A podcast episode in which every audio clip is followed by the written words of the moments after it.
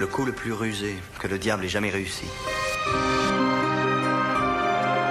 Ça a été de faire croire à tout le monde qu'il n'existait pas. Radio. Radio. Campus 47. Ciné News.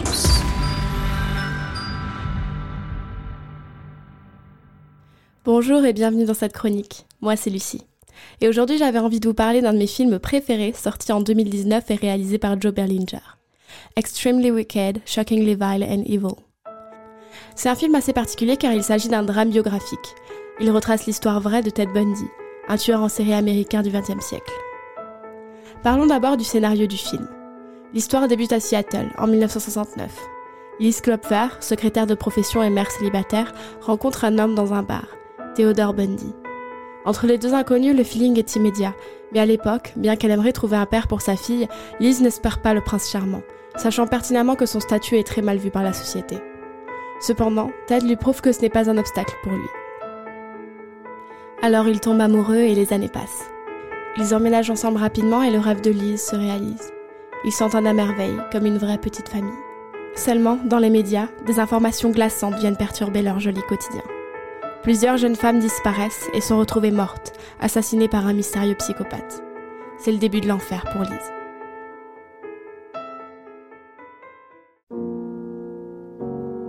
Je ne spoilerai personne si je vous dis que Ted Bundy est bel et bien coupable de ses crimes.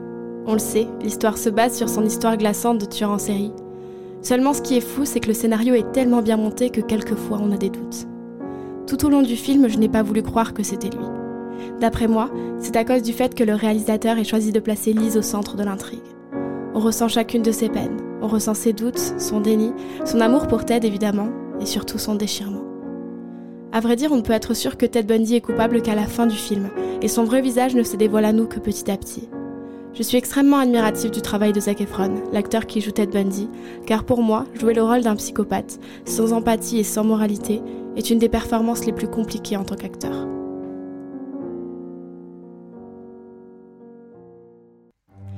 Cette œuvre est disponible sur Netflix, et si l'histoire de Ted Bundy vous intéresse, il existe également un documentaire qui s'appelle Autoportrait d'un tueur et qui n'utilise que des images d'archives. Pour ma part, je n'ai vraiment pas réussi à le regarder en entier, mais il y a quelque chose d'intéressant à savoir concernant le cas de Ted Bundy. Son procès a été filmé et surmédiatisé. À vrai dire, de nombreuses scènes du film sont des copies conformes d'images conservées du procès de Ted Bundy. On voit Zac Efron reproduire les mimiques de Ted Bundy, reprendre ses mots, ses rires, le pire est très probablement les réactions du public face à la retranscription des accusations portées envers Ted. Dans le film comme dans l'histoire, on peut voir de nombreuses femmes défendre le criminel, refusant de se résoudre à croire que cet homme charismatique et intelligent est en fait un sombre psychopathe, coupable de crimes atroces et même de nécrophilie. Une image d'archive particulièrement importante est d'ailleurs reprise à la fin du film. On y voit le juge se montrer désolé du cas de Ted Bundy étant à l'époque un étudiant en droit très prometteur, avec le potentiel d'un avocat, et affirmer qu'il est quelqu'un d'extrêmement méchant, d'affreusement diabolique et vil.